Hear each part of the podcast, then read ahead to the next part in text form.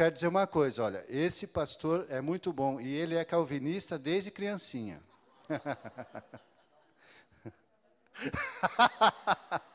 Quem não sabe a história.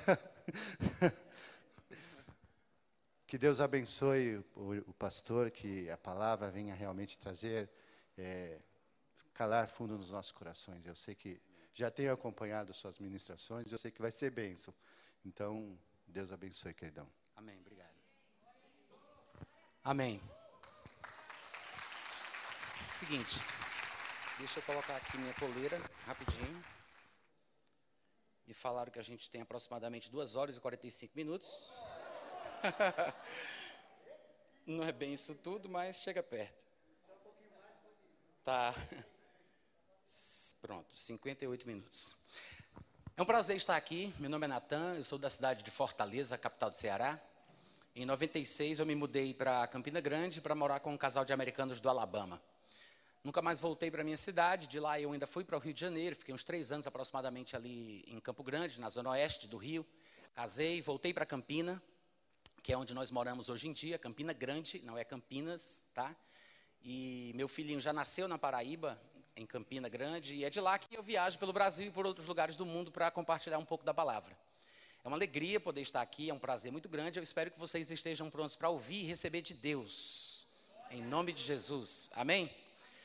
Então é o seguinte, gente, eu tenho 48 anos de idade, eu sei que não parece nesse corpinho de 25, mas é verdade. E eu me envolvi com drogas desde muito cedo. Quando eu era muito criança ainda, eu me perguntava sobre o sentido da vida, eu queria entender de onde é que eu tinha vindo, para onde é que eu ia, o que é que tinha acontecido antes de eu ter nascido. E eu me questionava se depois que eu morresse voltaria a ser aquele grande nada, porque eu não me lembrava de suposta vida passada nenhuma, né? Existem as teorias que dizem que há uma pré-existência da alma, que nós existimos num mundo diferente, ou que vivemos vidas passadas e que vimos aí reencarnando geração após geração. Isso tudo é bobagem, é tudo uma grande tolice. Não passa de uma especulação humana na busca de um sentido para a vida. Mas eu me perguntava desde muito novo, desde criancinha, eu me questionava sobre essas coisas. E minha mãe vivia dizendo que tinha preocupação comigo por causa dos meus pensamentos e das minhas ideias, porque a minha família, por parte de mãe, é permeada de esquizofrênicos paranoides. Parece que há quatro tipos de esquizofrenia e a esquizofrenia paranoide é a mais comum. No entanto, ela é a mais rigor, a mais é a mais, como é que eu posso dizer? É a que mais causa dano, a mais feroz, a mais severa, porque ela tem alucinações, né? A pessoa vê coisas, ouve vozes. E meu tio Joaquim tinha tido a vida inteira esquizofrenia paranoide, ele morreu no manicômio, inclusive. A minha mãe, ela perdeu o que seria a minha, a minha irmã mais velha, por causa de um surto psicótico do meu tio Joaquim, que entrou na, na casa da minha mãe, que estava trabalhando como costureira que ela, que ela era, e ela estava de oito, nove meses, eu não sei bem ao certo, mas sei que ela brigou com meu tio, expulsou ele daquela da casa, né, da sala, e ela perdeu a criança.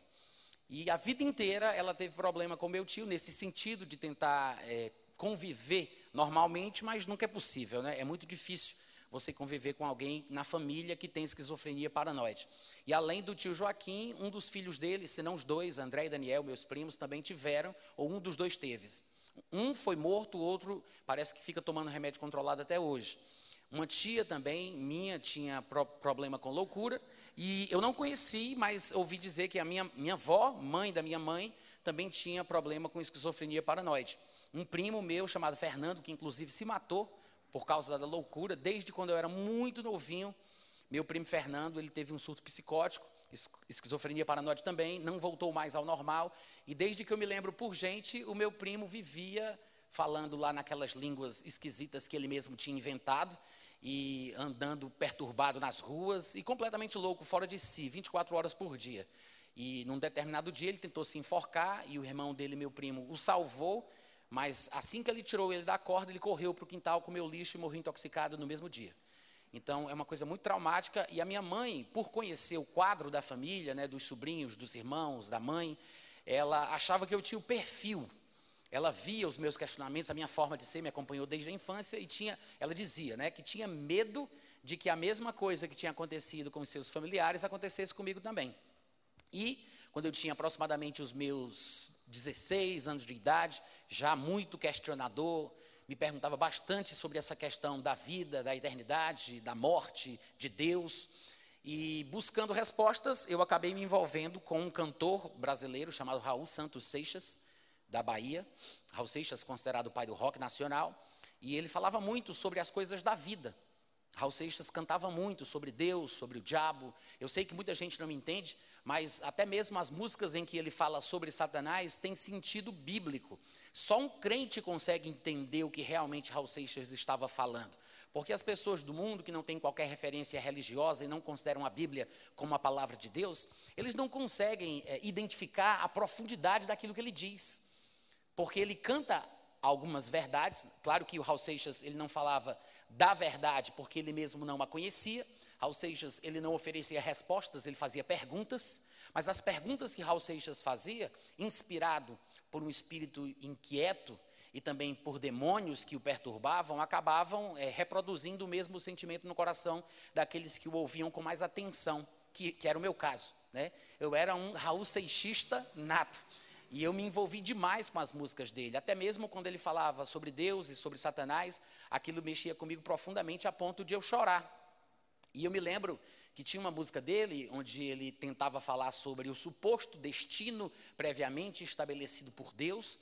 E claro que, se formos falar de termos religiosos, Judas é um dos personagens que pode ser considerado como o ícone desta predestinação fatalista, determinista, diabólica, né? E ele dizia que Judas fazia parte de um plano secreto. Ele era amigo fiel de Jesus, que tinha sido escolhido por ele para pregá-lo na cruz. Cristo teria morrido como um homem, o Marte da salvação, deixando para o coitado do Judas o sinal da traição. Tudo isso porque lá em cima, na beira da piscina, olhando os simples mortais nas alturas, fazem escrituras e nunca nos perguntam se é pouco ou demais.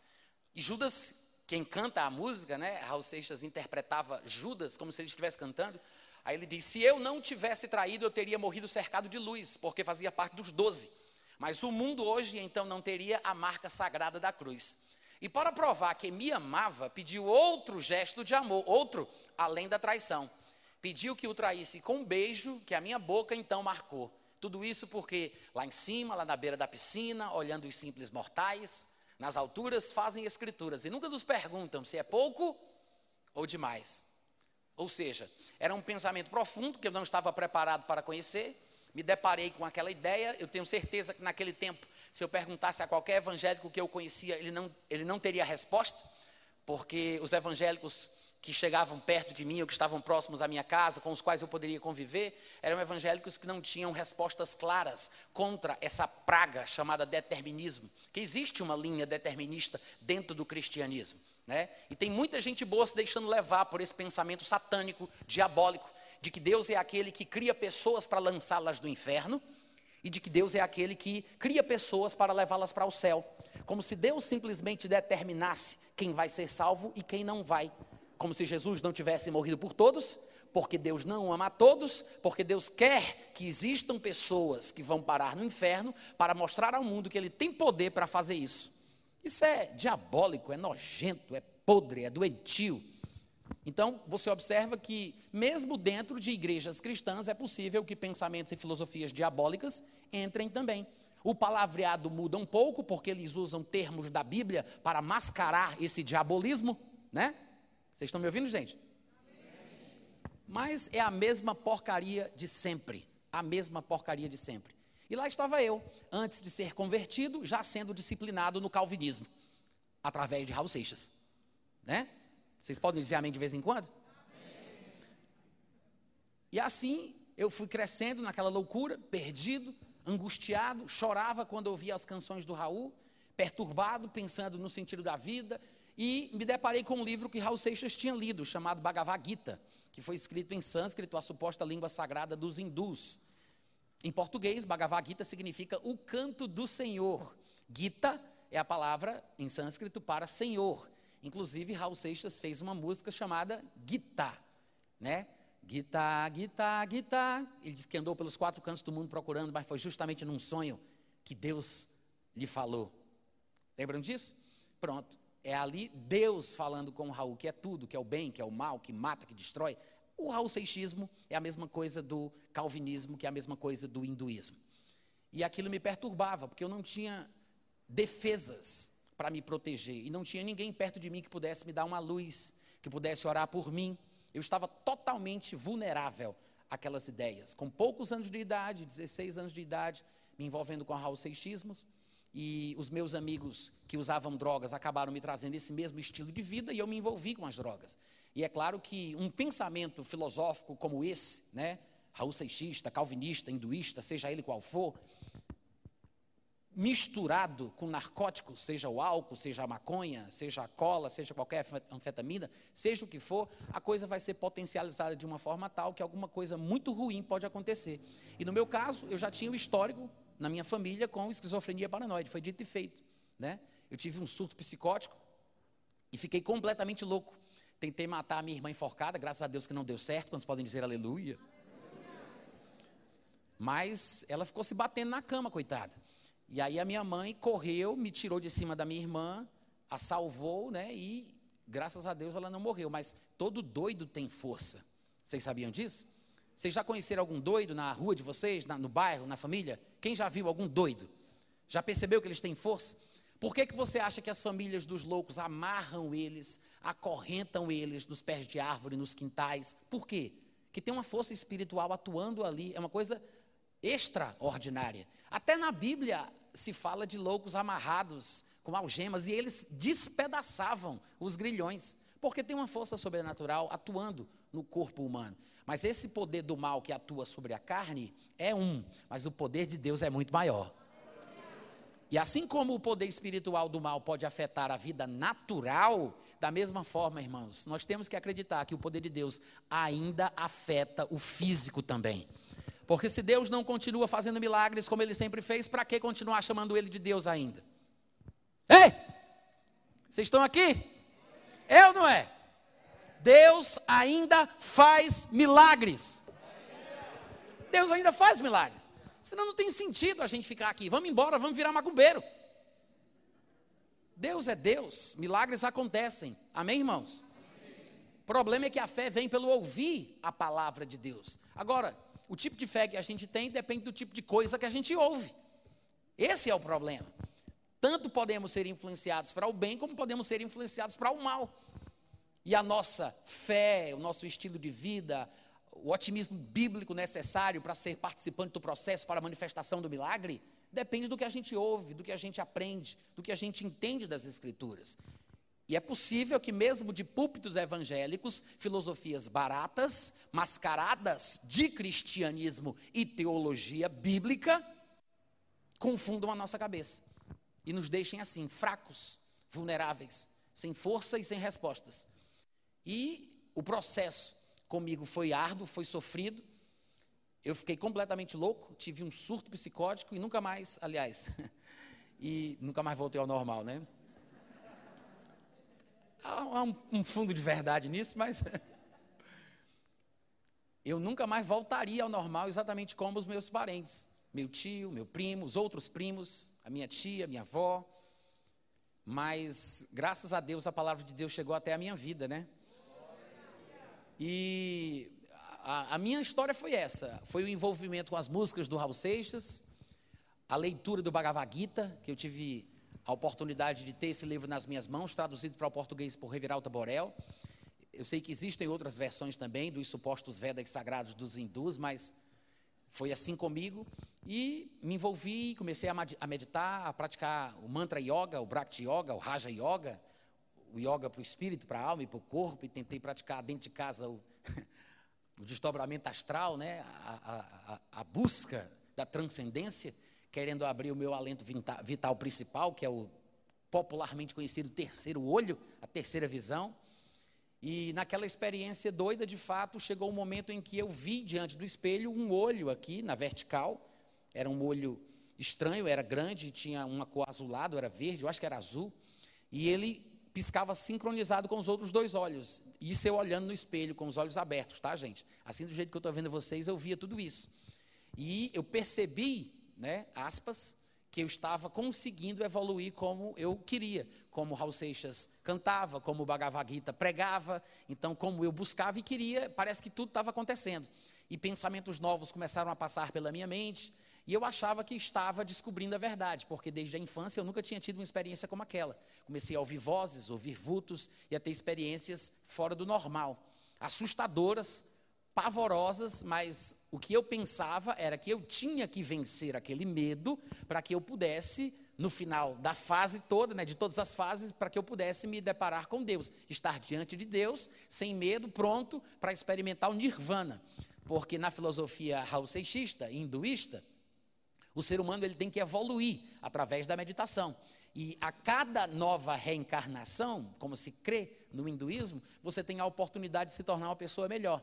Mas você precisa meditar para se desprender dos prazeres, das inclinações carnais. Então, quando você atinge o ápice, o cume né, da experiência espiritual humana, você se desprende do corpo, volta para Deus, é absorvido por Ele e você fica eternamente no, no nirvana, que é uma espécie de paraíso hindu.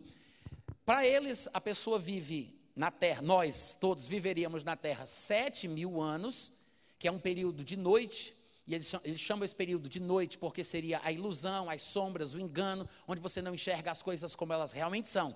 Então, são sete mil anos de noite. Quando você, porventura, ouvir alguma música do Raul Seixas, ele falar noite, dia, ele fala que é amigo da noite, alguma coisa, você sabe que ele está falando sobre esse período de ilusão, de trevas, de confusão, de, de sombra, de incertezas. E durante esse período as pessoas vão evoluindo. Todas as que evoluem a ponto de alcançarem essa iluminação maior, elas não, não voltam a reencarnar. Raul Seixas acreditava que tinha sido deixado por Deus no mundo para que, através das canções, ele pudesse conclamar novos homens, novas mulheres para este nível mais profundo.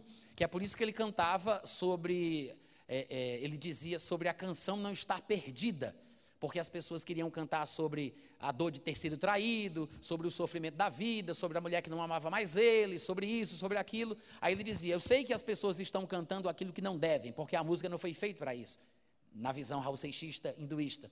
Ele diz: Mas não diga que a canção está perdida. Tenha fé em Deus, tenha fé na vida. Tente outra vez. Você ainda tem dois pés para cruzar a ponte, né? falando sobre passar para outra dimensão.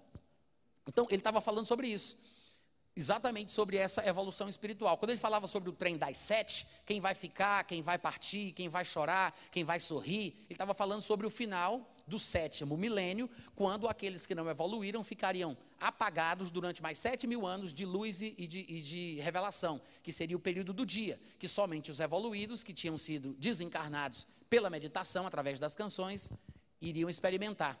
É por isso que ele fez aquela música Ouro de Tolo, dizendo que ele não queria se assentar no trono de um apartamento com a boca escancarada, cheia de dentes, esperando a morte chegar, porque ele, no cume e calmo do meu olho que vê, na sua mais profunda percepção espiritual, né? No cume e calmo do meu olho que vê, assenta-se a sombra sonora de um disco voador, longe das cercas embandeiradas que separam os quintais, falando das dimensões. Toda a música do Raul Seixas, não toda, mas 90 e tantos por cento das músicas do Raul Seixas era falando a mesma coisa, repetindo, batendo na mesma tecla, falando o tempo inteiro sobre questões espirituais. E ele misturava com terminologias bíblicas, com coisas hinduístas e outros pensamentos dele. Ele fez um sincretismo que quando perguntavam para ele que religião ele seguia, ele dizia: "Eu sigo o Raul Seixismo", que era uma coisa que ele formava na própria cabeça dele, mas a influência maior vinha do hinduísmo. Então, isso tudo aconteceu comigo, né? esse emaranhado de ideias, essa loucura. E acabou que eu tive esse surto também, fiquei completamente perdido, tentei matar minha irmã enforcada, saí correndo nu no meio da rua, não sei por que todo doido quer ficar nu, mas quer. Todo doido que se preze fica nu. É verdade. É verdade. Se você conhecer um doido que diz que é doido, que não tirou a roupa, pode dar uma cintura usada nele que passa. De loucura eu entendo. Doido que se preze, fica nu. Até na Bíblia está registrado isso. Mas quem, quem já conheceu um doido aí no bairro, na, na, vizinhança, na família, que tirou a roupa e ficou nu? Quem sabe? Está vendo aí? Ó? Nem conheço vocês, né? Mas é verdade. Da mesma forma, eu tirei a roupa, saí correndo nu na 21 de abril, peguei a Humberto Monte, em direção a Bezerra de Menezes. Quem conhece a cidade de Fortaleza vai saber mais ou menos onde é que eu estava, né? E aí me pegaram, me colocaram dentro de um carro e me levaram para um hospital.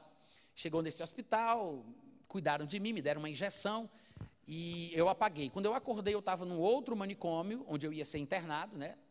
Até então eu não sabia.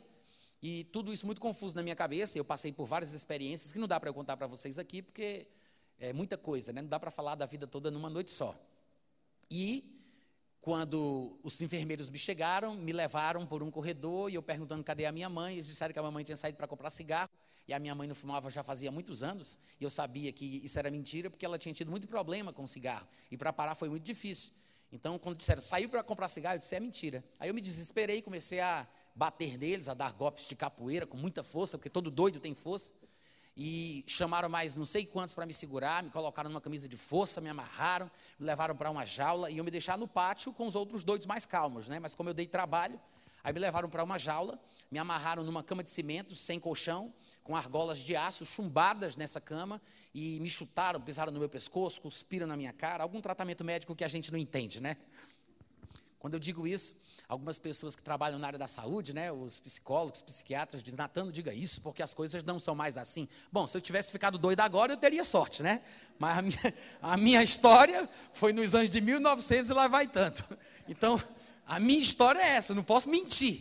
Foi o que fizeram comigo, lá na casa de repouso Nosso Lar, na Avenida da Reitoria, na cidade de Fortaleza. E foi isso que aconteceu comigo.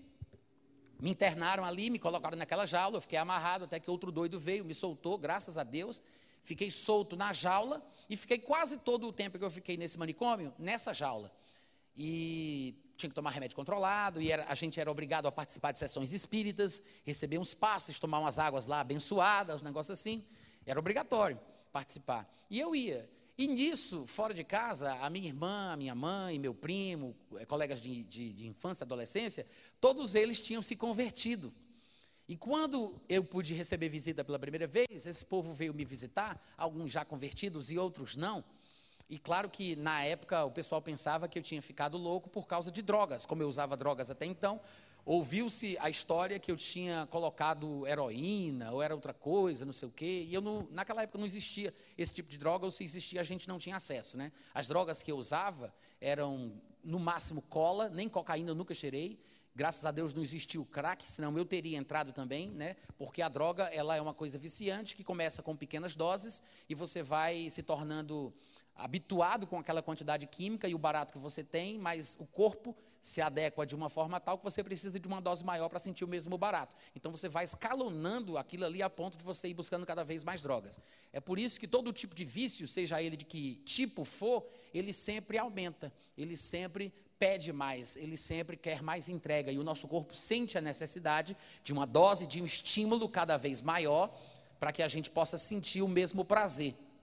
E é, muito se falava sobre mim no meu bairro, entre os meus conhecidos, mas aquele povo que veio me visitar, alguns não eram crentes e outros eram, no caso a minha irmã, minha mãe, meu primo, o pessoal que era mais chegado, mais próximo, tinha se convertido. Até que, depois de, eu acho que uns 40 dias, a minha mãe assinou um termo de responsabilidade, dizendo que iria tirar o filho daquela instituição, levar para casa e que, e, e que cuidaria dele, né?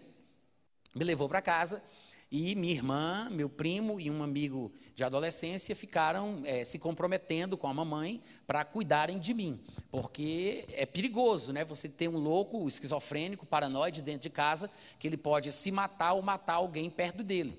Então eles ficavam orando por mim o tempo inteiro. Eram novinhos, convertidos, né? Não tinham nem dois meses de crentes, mas eles ficavam orando por mim, querendo me levar para a igreja, me falando de Jesus, e eu sempre rejeitando, rebatendo. E sempre eu era do contra. E eu não queria saber nada desse negócio de evangelho, de Jesus. A minha história era outra, meu, minha busca era outra, mas eles insistiram na oração.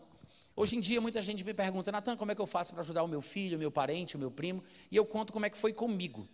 Porque, sinceramente, não fui eu que saí de lá. A loucura foi uma das piores experiências que eu já tive na vida, porque eu não sei como eu me tornei louco, eu lembro do processo, eu tenho total consciência, sei contar a história, mas eu não sei como aconteceu. É como quem entra num labirinto sem perceber que é um labirinto. Você está entrando num labirinto que você não sabe que aquilo ali é um labirinto. Quando você se, se, dá, eh, se dá por si, você não sabe mais voltar. Então, para mim, a experiência é mais ou menos como isso. É você entrar num lugar que você não sabe mais como sair. A única coisa que me fez tirar de lá, pelo que eu me lembro e pelo que eu acredito, foi a oração do pessoal que era crente, que insistia pregando a palavra por mim, orando em nome de Jesus, reivindicando a cura. E depois, quando eu comecei a ter a consciência restaurada, eu tive a oportunidade de ler bons livros sobre fé, sobre cura e sobre o poder de Deus. Me deram livros sobre Kenneth Reagan, O Homem em Três Dimensões, O Espírito Humano. Comecei a ler o que a fé parece fraca, a vitória perdida, Zoe, a própria vida de Deus, compreendendo como combater o bom combate da fé. Li livros de T.L. Osborne também, como receber a cura milagrosa, curar enfermos e expulsar demônios, o testemunho da fé. Foi o tipo de literatura que me salvou. Graças a Deus, porque eu fazia parte de uma congregação que parecia crer exatamente nas mesmas coisas que Raul Seixas pregava. A mesma coisa só que agora com um linguajar supostamente bíblico. Eles usavam versículos da Bíblia para pregar para mim a mesma coisa que Raul Seixas já falava. Então imagina um novo convertido que acabou de sair do manicômio, que ainda toma remédio controlado, ter que lidar com um povo experiente, macaco velho, professor de escola bíblica dominical. E como é que eu vou dizer para eles que isso é loucura, é tolice, se eu mal me converti? Percebe a situação, gente? É difícil. É por isso que tem muita gente que vem para a igreja buscando auxílio, refrigério e acaba ficando pior. Porque existe muita loucura sendo ensinada dos púlpitos usando a Bíblia como desculpa para filosofias diabólicas, filosofias que não refletem o caráter de Deus como ele é. E é por isso que muita gente se perde.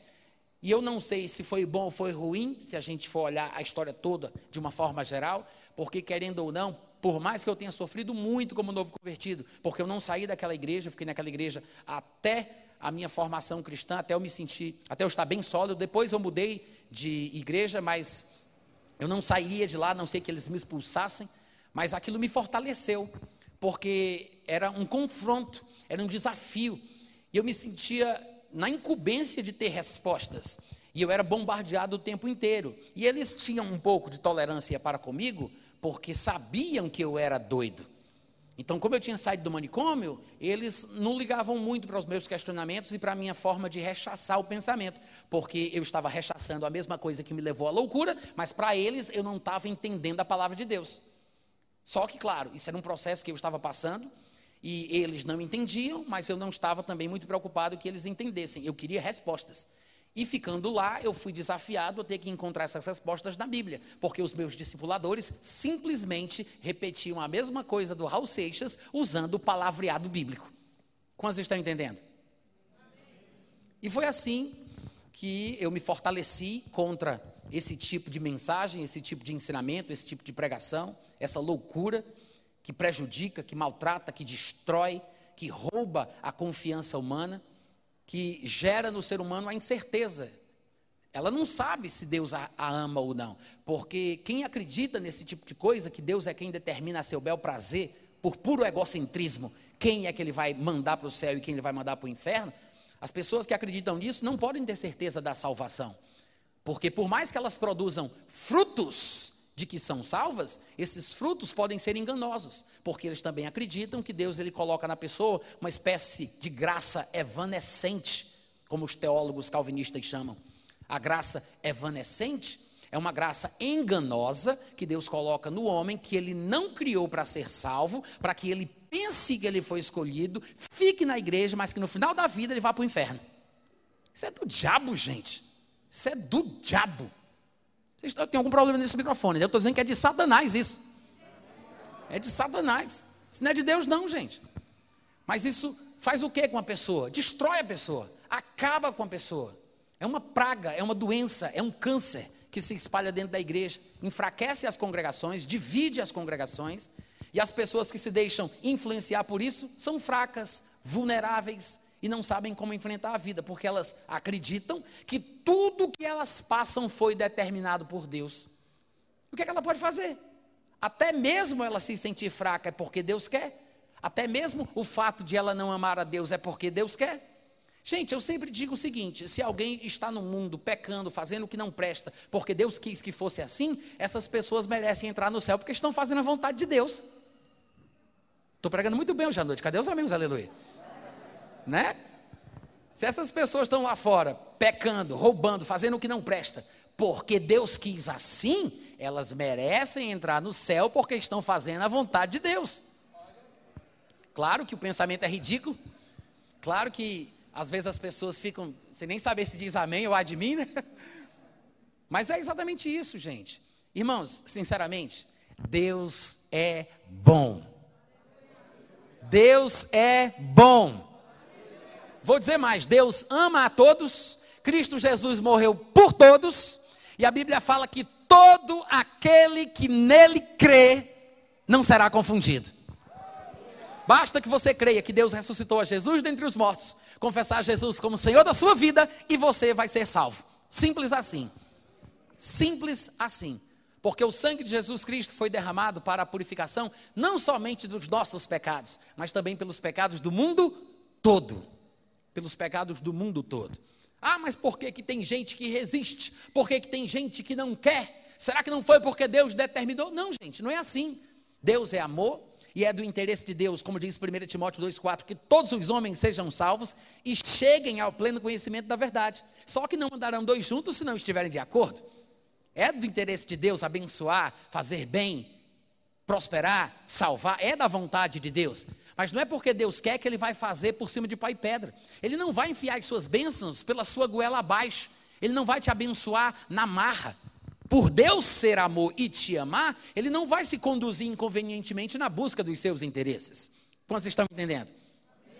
Então é preciso que o ser humano, que não foi feito um robô, fantoche, marionete, é preciso que o ser humano responda. É por isso que Deus deu a graça ao homem de poder pecar. Graças a Deus por essa oportunidade. Amém, gente?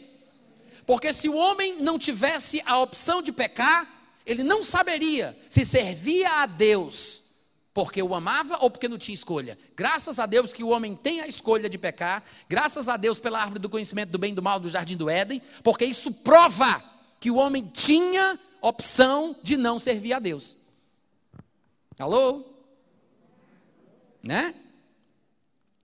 Ter a opção de pecar, ter a oportunidade, ser, ser capaz de cometer um erro, de rejeitar a Deus, de rejeitar a Jesus, prova que cada um de nós merece ser julgado individualmente.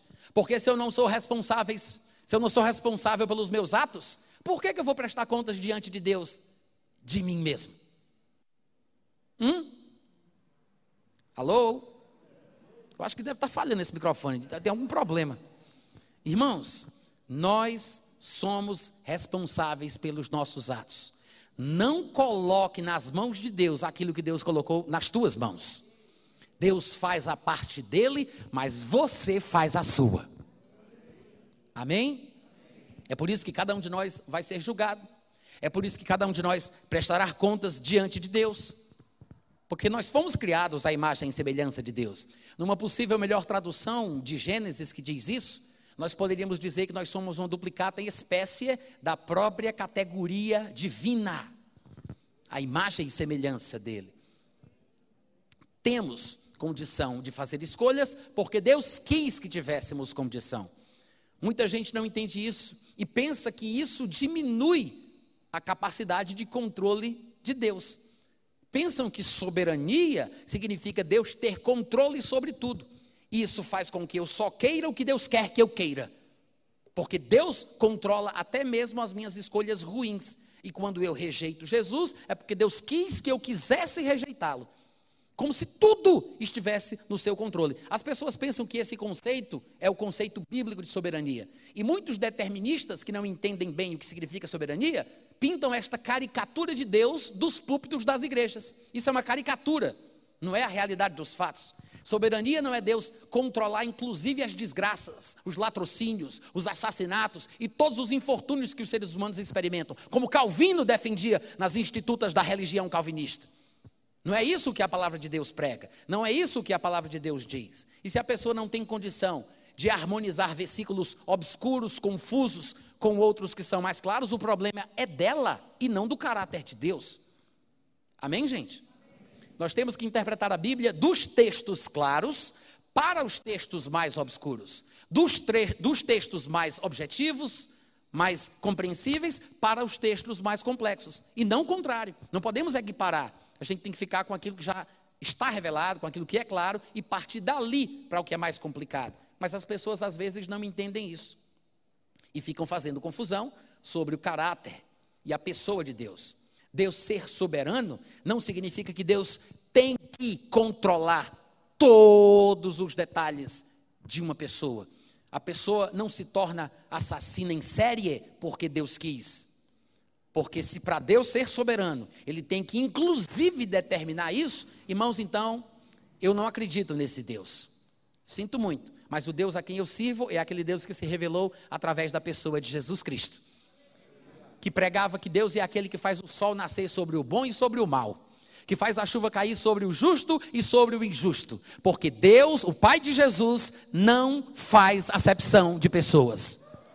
O Deus hinduísta, o Deus do Raul Seixismo, o Deus do calvinismo é outro Deus, mas o Deus Pai de Jesus é totalmente diferente. E soberania não é controlar tudo, porque o soberano é quem decide o que ele quer controlar ou não. Não é você que vai determinar o que é soberania, é o soberano que decide. Porque se o soberano quis que as pessoas tivessem responsabilidade pelos seus atos, ele demonstra a sua soberania determinando que seja assim. Ele não tem que controlar a pessoa para que ele seja soberano, porque pela sua soberania ele pode determinar que não vai controlar tudo. Duh. Não é verdade, gente? Simples. Mas parece que eles têm um nó na cabeça, sabe? Parece que não conseguem entender as coisas mais simples da vida. E talvez nesse desejo, nessa vaidade de parecerem intelectuais, intelectualmente mais profundos, eles ficam divagando nessas besteiras que eles inventam. Especulações e mais especulações, divagações e mais divulgações. Infelizmente, eu tenho até vergonha de dizer isso, mas a teologia tem desonrado o nome de Deus por causa desse tipo de palhaçada.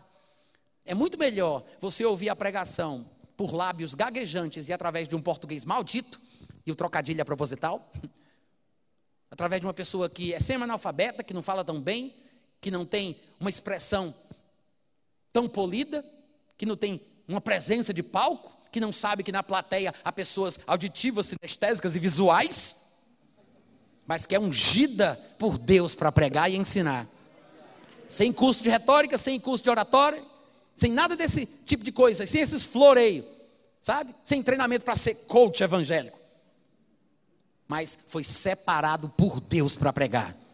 É muito melhor, porque a partir do momento que a igreja está sendo influenciada através de habilidades naturais, técnicas naturais, a igreja é tirada do seu habitat natural, que é a sobrenaturalidade, e é arrastada para a naturalidade. E a igreja não foi feita para viver assim, gente. Esse tipo de abordagem, esse tipo de ensinamento, esse tipo de recurso não faz parte da nossa natureza real. Nós somos feitos para vivermos de forma extraordinária, sobrenatural, e não como meros homens, mas o interesse de Deus é que nós experimentamos a vida e a natureza de Deus. Eu sei que cada um vai andar na luz que tem, eu sei que estamos num processo de crescimento, Todos nós temos as nossas falhas, virtudes e invirtudes, nos envergonhamos de pecados que porventura tenhamos cometido ao longo da nossa vida, queremos melhorar, mas não vamos desistir por causa disso. No entanto, nós temos que entender que existe uma possibilidade melhor, uma possibilidade superior, para que nós possamos realmente conhecer a Deus como Ele é. Amém, irmãos? Amém. E, para encerrar, eu quero dizer que em Mateus capítulo 12, tem uma história muito interessante que fala sobre um momento em que Pedro andou sobre as águas. Eu sei que vocês devem lembrar da parte que Jesus andou, né? Mas me chama a atenção o fato de Pedro também ter andado sobre as águas. Mateus 14, do versículo 22 em diante, eu vou abrir aqui com vocês, se vocês quiserem acompanhar comigo. Mateus capítulo 14, do versículo 22 diz que logo a seguir, Jesus compeliu os discípulos a embarcar e passar adiante dele para o outro lado, enquanto ele despedia as multidões. E despedidas as multidões, subiu ao monte a fim de orar sozinho. E caindo a tarde, lá estava ele, só. Entretanto, o barco, com os discípulos, já estava longe, a muitos estádios da terra, açoitado pelas ondas, porque o vento era contrário. Na quarta vigília da noite, ou seja, entre três e seis da manhã, porque os judeus nessa época que dividiam o tempo de uma forma diferente. Às vezes a gente não entende quando expressões como essas aparecem. Durante as horas do dia, Jesus tinha dito, são 12 as horas do dia, 12 as horas da noite. Então, as horas do dia, do período de luz, eram divididas de uma forma diferente. Eles diziam primeira hora do dia, segunda hora do dia, terceira hora do dia. A primeira hora do dia era de 6 às 7, a segunda hora de 7 às 8, a terceira hora de 8 às 9. Lembra quando os discípulos em Jerusalém, cheios do Espírito Santo, na primeira vez que isso aconteceu na história, e o pessoal pensaram que eles estavam embriagados e Pedro teve que explicar que eles não estavam bêbados, sendo a terceira hora do dia? Ou seja, naquela época, naquele, naquele momento, naquela região, o pessoal não ia beber 9 horas da manhã. Não que o pessoal que estava falando em língua bebesse, tá, gente? É porque ninguém bebe 9 horas da manhã. Era a terceira hora do dia. Aí depois vai a quarta hora do dia, 10 horas, a quinta hora do dia, 11 horas, a sexta hora do dia, que é mais ou menos meio-dia, né? Que é quando Pedro estava na laje, no irado, fazendo orações na sexta hora do dia, ou seja, mais ou menos era meio-dia. Então, os judeus dividiam as horas do dia assim, primeira, segunda, terceira. Quando chegava no período da noite, às seis da tarde, no pôr do sol, aí vinha a primeira vigília. Cada vigília tinha três horas. A primeira vigília, a primeira vigília ia de seis às nove, a segunda vigília de nove à meia-noite? Não, peraí. Seis, sete, oito, nove, nove, dez, onze, doze, a, terceira de 12 às 3 e a quarta de 3 às 6. Aí começava a primeira hora do dia novamente. Então, quando ele diz na quarta vigília da noite, eles estavam entre 3 e 6 da manhã. Lá em Fortaleza, não sei aqui, mas na minha terra dizia que essa é a hora das almas. De 3 às 6 da manhã. Então você imagina como não estava a situação quando eles viram Jesus andando por sobre as águas. Para a gente entender o susto, o medo que eles tiveram a ponto de dizer que Jesus era um fantasma. Porque afinal de contas, gente não anda por sobre as águas, afunda, né? E aí, na quarta vigília da noite, entre três e seis da manhã, na hora das almas, foi Jesus ter com eles andando por sobre o mar. Os discípulos, ao verem-no andando sobre as águas, ficaram aterrados, é compreensível, e exclamaram, dizendo: É um fantasma. Vocês têm que entender que Jesus ele era um homem comum como outro qualquer. O corpo dele não brilhava, seus pelos não eram como é, filamentos incandescentes de lâmpadas, ele não tinha olhos que, que, que brilhavam como o sol ao meio-dia, ele não tinha ossos de adamante, não tinha nada disso. Ele era um homem comum, normal. Os próprios discípulos iam descobrindo sobre ele. Tanto é que, em alguns momentos, alguns dos discípulos se escandalizavam, deixavam de andar com ele por causa das coisas que ele dizia. Muitos deixaram de andar com ele quando ele disse: Coma minha carne, beba o meu sangue. Nem os parentes dele acreditavam nele, porque ele era uma pessoa comum. Então, quando viram Jesus andando sobre as águas, eles não esperavam por aquilo. Eles iam descobrindo aos poucos o que Jesus era capaz de fazer. E isso foi uma surpresa, e por isso tiveram convicção de que era um fantasma. E gritaram afirmando: é um fantasma. Tomados de medo, gritos de família. Pedro já tinha até sogra. E a Bíblia fala que eles gritavam. Consegue imaginar isso? Hein? Pais de família. Ai! Ai! Gritando, correndo, aqueles brutais, gritando de medo. Aí a Bíblia diz que Jesus imediatamente lhes disse: tenham bom ânimo, sou eu, não tenham medo. E é interessante, porque não é o único lugar onde Jesus Cristo diz: não tenha medo.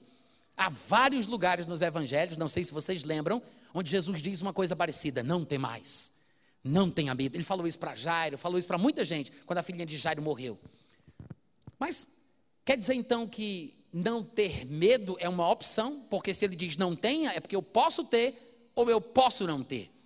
Há coisas que eu faço para que eu não tenha medo, e se eu não as fizer, eu terei medo. Mas é opcional ter ou não ter, eis a questão. Estão me ouvindo? Você já parou para pensar que você pode não ter medo? E Jesus disse: Não tenham, não tenham medo. E aí Pedro, ousado como era, né, muito é, é, é, afoito, ele disse: Senhor, se és tu, manda-me ir ter contigo por sobre as águas. Aí sabe o que foi que Jesus fez? Ele disse: Vem. Eu acho que se fosse alguns de nós no lugar de Pedro, quando nós hoje em dia, né, na nossa religião moderna, dizemos: Senhor, se és tu, manda eu ir. Você sabe como é que a gente pensa? As nossas músicas refletem os nossos pensamentos. Já viu aquela música que fala dessa passagem que diz que Deus é que vai me fazer andar por sobre as águas? Nós não pediríamos para Jesus mandar a gente ir, a gente pediria para Jesus fazer a gente ir. Mas Pedro, um pouquinho mais com o pé no chão, mais consciente da realidade, ele disse: manda eu ir. Ele não disse, faz eu ir. Mas a gente pensa assim: a gente pensa que é Deus que vai me fazer andar por sobre as águas. Isso é que é fé. Não é Deus quem faz. Mas a gente canta assim, porque a gente pensa assim, a gente crê assim. A gente pensa que os milagres e as coisas sobrenaturais são Deus que fazem a gente fazer. E é isso que eu acho curioso nessa passagem, porque Jesus, ele vinha andando sobre as águas e Pedro ousou querer fazer o que Jesus fazia. Ó, Pedro disse: Manda-me e ter contigo por sobre as águas. Jesus não disse: Está doido, rapaz? Fica quieto aí, só quem é Deus aqui sou eu. Jesus não disse isso. Jesus não disse: Fica aí que eu já estou chegando, deixa de besteira. Ele não disse isso. Jesus disse: Vem. Senhor, manda-me ir. Aí Jesus disse: Vem. Hein? Vem! Não entendi! Isso vem! Como assim, Senhor? Tu não vai me fazer andar por sobre as águas? Jesus só disse: Vem. Pedro desceu do barco. Diz a Bíblia. Olha aí. Versículo 29. Pedro desceu do barco. Diga, Pedro desceu do barco. Quem foi que desceu do barco? Pedro desceu do barco. Pedro andou sobre as águas. Pedro foi ter com Jesus. Mas não para aí. Pedro reparou na força do vento. Pedro teve medo. Pedro começou a afundar. Pedro gritou: Socorro, Jesus. A gente lembra da parte que ele afunda, né? Não, Pedro teve medo, Pedro não teve fé, Pedro começou a afundar. Foi, mas foi o mesmo Pedro que ousou pedir para ir, ousou descer do barco, ousou andar sobre as águas e foi ter com Jesus.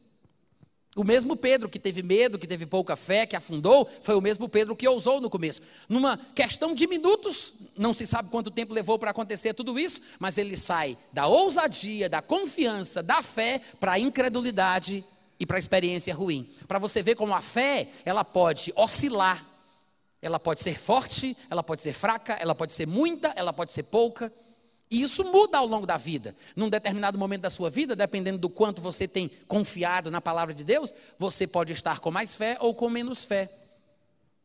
Então, não é porque você teve uma experiência ruim que isso prova que você não é crente que isso prova que você não tem fé. Pode ter sido uma coisa do momento, é uma circunstância, porque a fé oscila. Ela pode ser muita ou pode ser pouca, pode ser forte ou pode ser fraca. Você pode estar com fé no momento, minutos depois, você começa a pensar em besteira, começa a reparar da força da oposição, das adversidades, e aí você tem medo, e o medo é a fé ao contrário.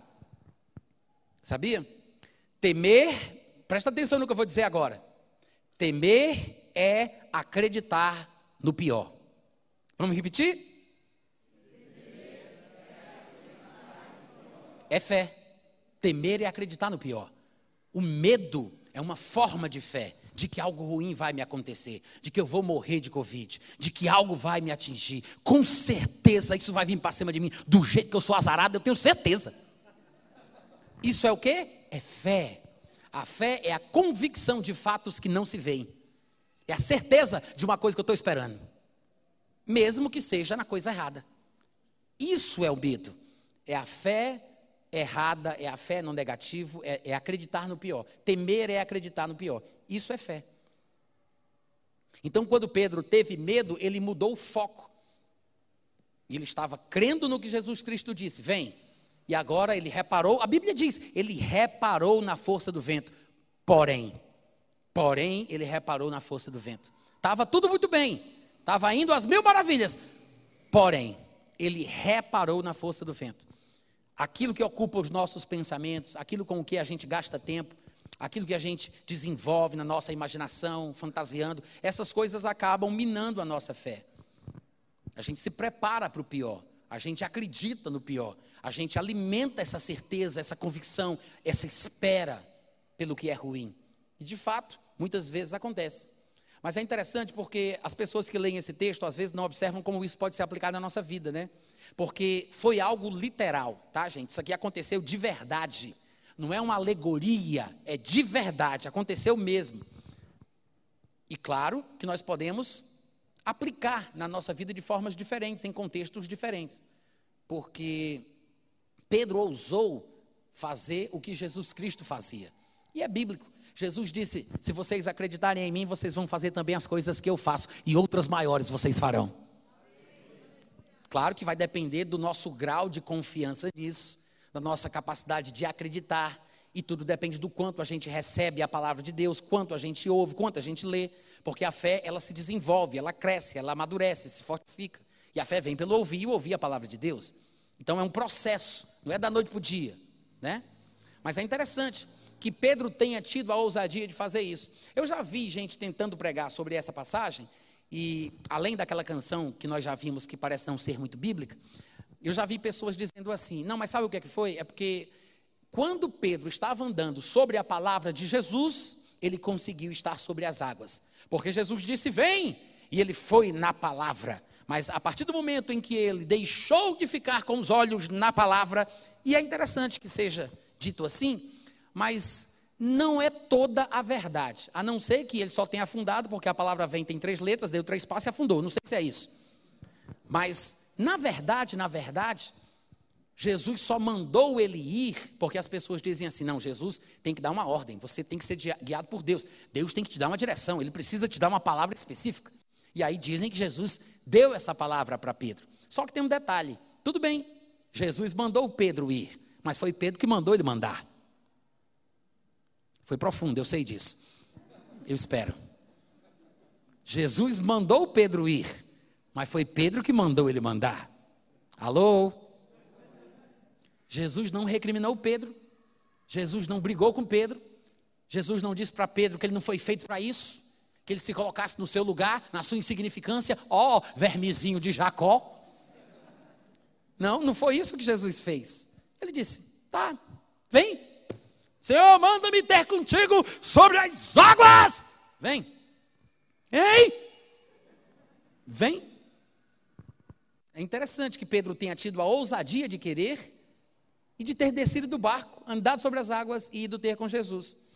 No meio da situação, ele ficou com medo, porque começou a pensar o que não devia, reparou na, na força da dificuldade, da oposição, da adversidade, a força do vento, e claro que quem medita na coisa errada vai pensar errado, vai crer errado e vai experimentar uma coisa ruim. Obviamente, a gente colhe aquilo que planta. E aí ele teve medo, começou a submergir, e é interessante que mesmo afundando, esse afundamento ainda foi um milagre, porque ninguém afunda devagarinho, né? Como se estivesse numa areia movediça, isso aqui era água, não era areia movediça. Mesmo assim, ainda foi um milagre ele não ter afundado de uma vez por todas, de uma, de uma hora para outra, ele foi afundando devagarinho, começou a submergir, e aí ele gritou pedindo ajuda, e Deus, pela sua misericórdia, através de Jesus Cristo, mostrou que mesmo quando a gente fracassa, Ele está ali para nos ajudar.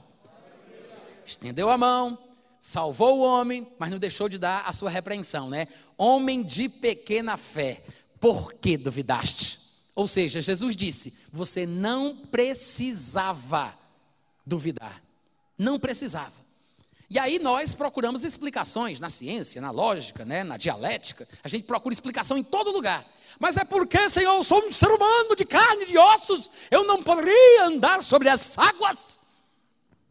Jesus não está perguntando qual é a sua desculpa. Ele está dizendo que você não precisava duvidar.